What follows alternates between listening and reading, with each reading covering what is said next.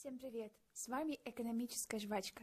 16 лет и 16 дней правления федерального канцлера Германии Ангелы Меркель подошли к концу. 2 декабря во дворе Министерства обороны ФРГ под военный оркестр железная фрау попрощалась со своим постом.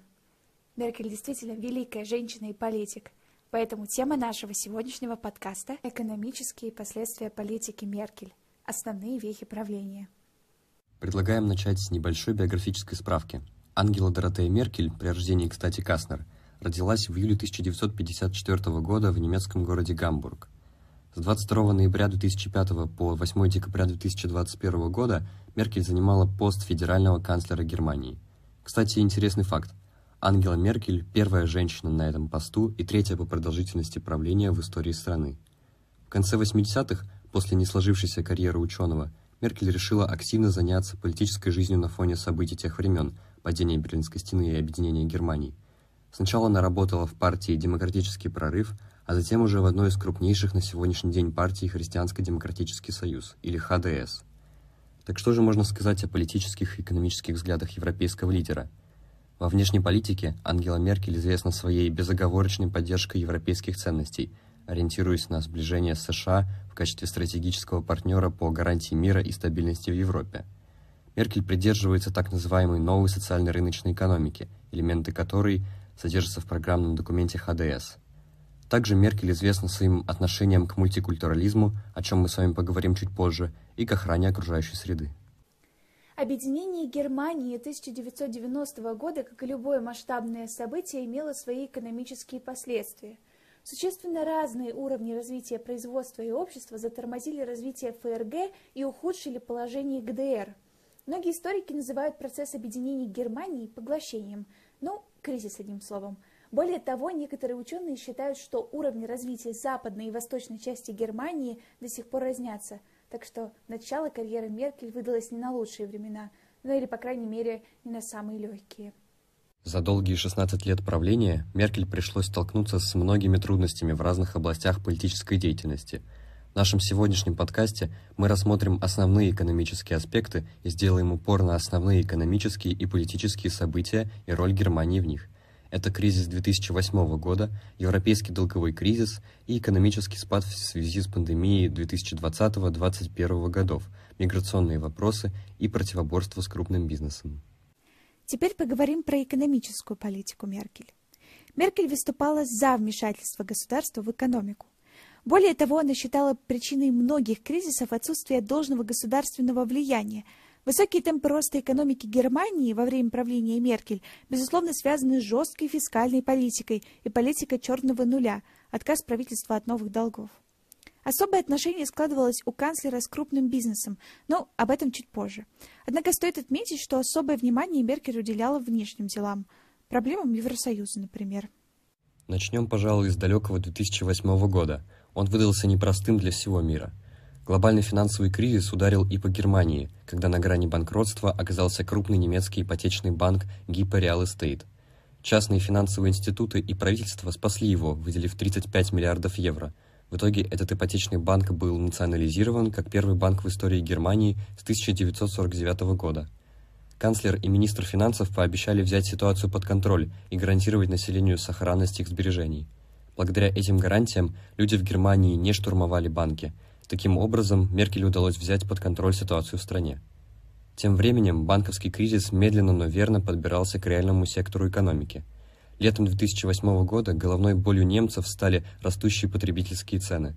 Личный транспорт превратился в предмет роскоши, автопроизводители стали жаловаться на падение объема продаж, многие компании стали обращаться за помощью к государству – в этот период цена за баррель сырой нефти подскочила до 150 долларов.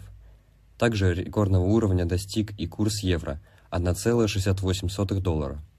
Однако экономика Германии пострадала не так сильно, как ожидалось, ведь почти две трети немецкого экспорта приходится на еврозону. Но другие страны ЕС пострадали от курса доллара сильнее.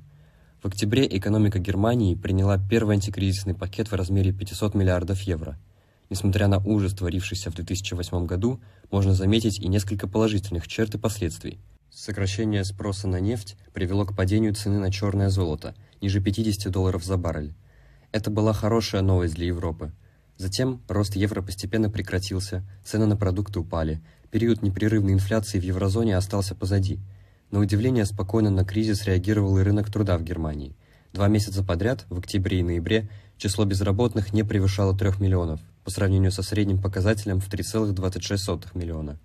В 2008 году наблюдался рост объема ВВП Германии и примерно составлял 2%, а с третьего квартала 2008 года началось значительное сокращение ВВП – Наибольшее сокращение пришлось на первый квартал 2009 года и заставило минус 6,7%.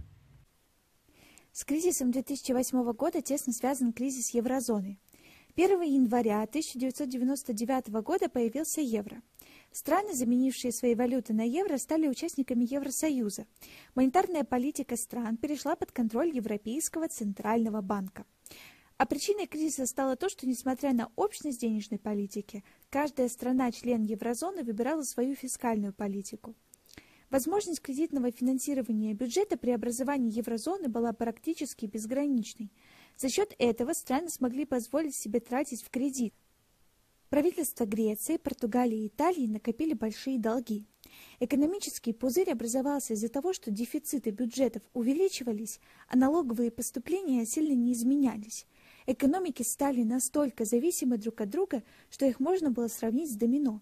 Теперь особенно интересно представить последствия краха рынка недвижимости США. В этой истории важную роль играет Греция. Ее экономика, существующая за счет кредитов, как в домино, упав, запустила череду кризисов. Легко догадаться, к чему привел банк такого крупного масштаба. Пострадали все страны-должники.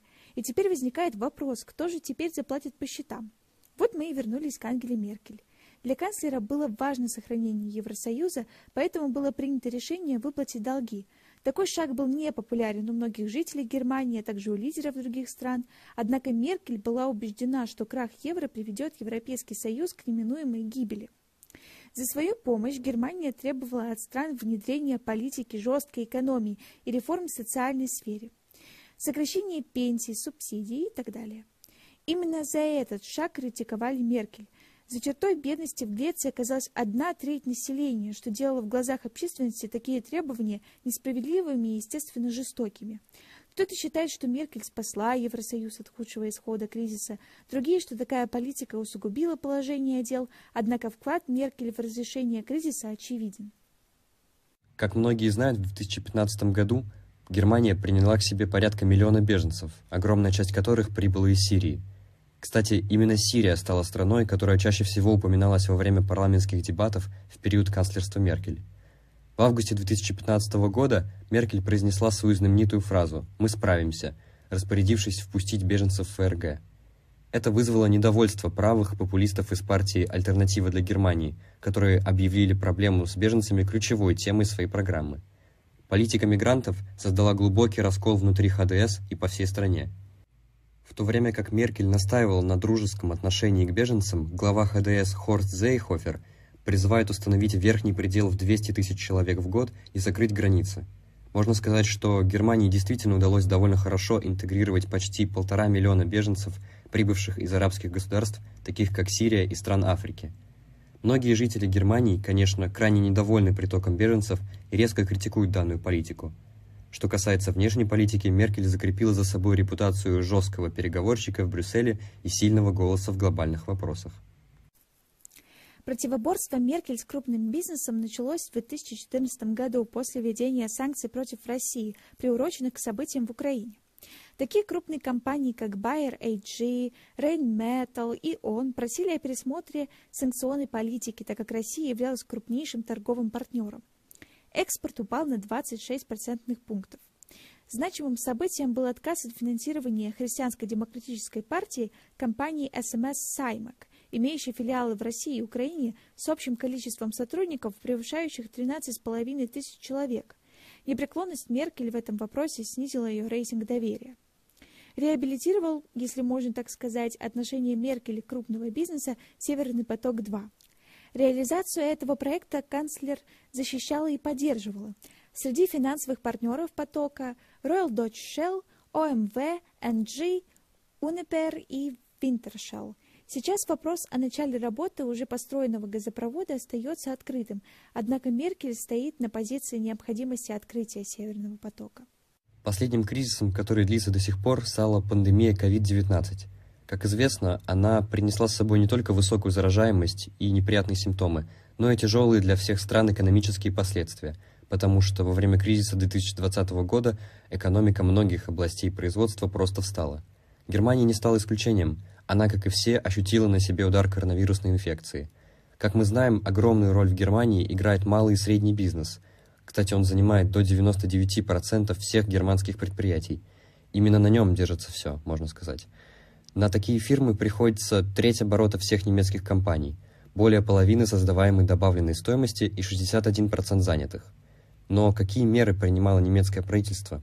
13 марта 2020 года канцлер Ангела Меркель провела встречу с представителями отраслевых объединений и профсоюзов, заверив их, что федеральное правительство, Бундестаг и федеральные земли приложат все усилия для поддержки компаний и сохранения рабочих мест. 9 марта Коалиционный комитет утвердил пакет мер, который должен облегчить положение компаний – было принято решение упростить получение пособия по неполной занятости, а также увеличить размер инвестиций федерального уровня в период с 2021 по 2024 года на 3,1 миллиарда евро ежегодно. Кроме того, федеральное правительство учредило фонд экономической стабилизации в размере 600 миллиардов евро, предназначенные для поддержки затронутых кризисом крупных компаний, от которых зависит состояние рынка труда и международных позиций Германии. Правительство многократно ужесточало требования гражданам и бизнесу в отношении снижения заражаемости. Строгие требования на вход в общественные места, всеобщий локдаун и так далее. Само собой, такие меры не могли не оказать влияния на деловую активность. Это подавляло потребительские и инвестиционные спросы. Тем не менее, можно сказать, что правительство старалось как можно сильнее поддерживать бизнес и население, производя дополнительные выплаты, наоборот, стимулирующие деловую активность. Давайте ненадолго остановимся на фондовом рынке Германии и посмотрим, что на нем происходило. За 16 лет пребывания Меркель на посту канцлера германский фондовый индекс DAX 30, если исключить из него дивиденды, показал примерно такую же динамику, как европейский Stoxx Europe 600 и значительно уступил американскому S&P 500, который учитывает только изменение стоимости акций. Зато дивидендная доходность немецких компаний одна из самых высоких в мире. Динамика фондового рынка – это отражение постепенного технологического отставания Германии от США и некоторых других стран. Это понимает и сама Меркель. В интервью в январе 2020 года она делилась теми же опасениями. Немецким компаниям необходимо не только разрабатывать продукт, но и работать с данными, иначе они рискуют стать всего лишь частью цепочек поставок, говорила она. Интересный факт. Том же январе 2020 года Apple обошла по капитализации все компании из индекса DAX 30 вместе взятые. Давайте посмотрим, как оценивают Меркель со стороны. С 2004 по 2017 год Ангела Меркель 12 раз становилась самой влиятельной женщиной в мире по версии журнала Forbes.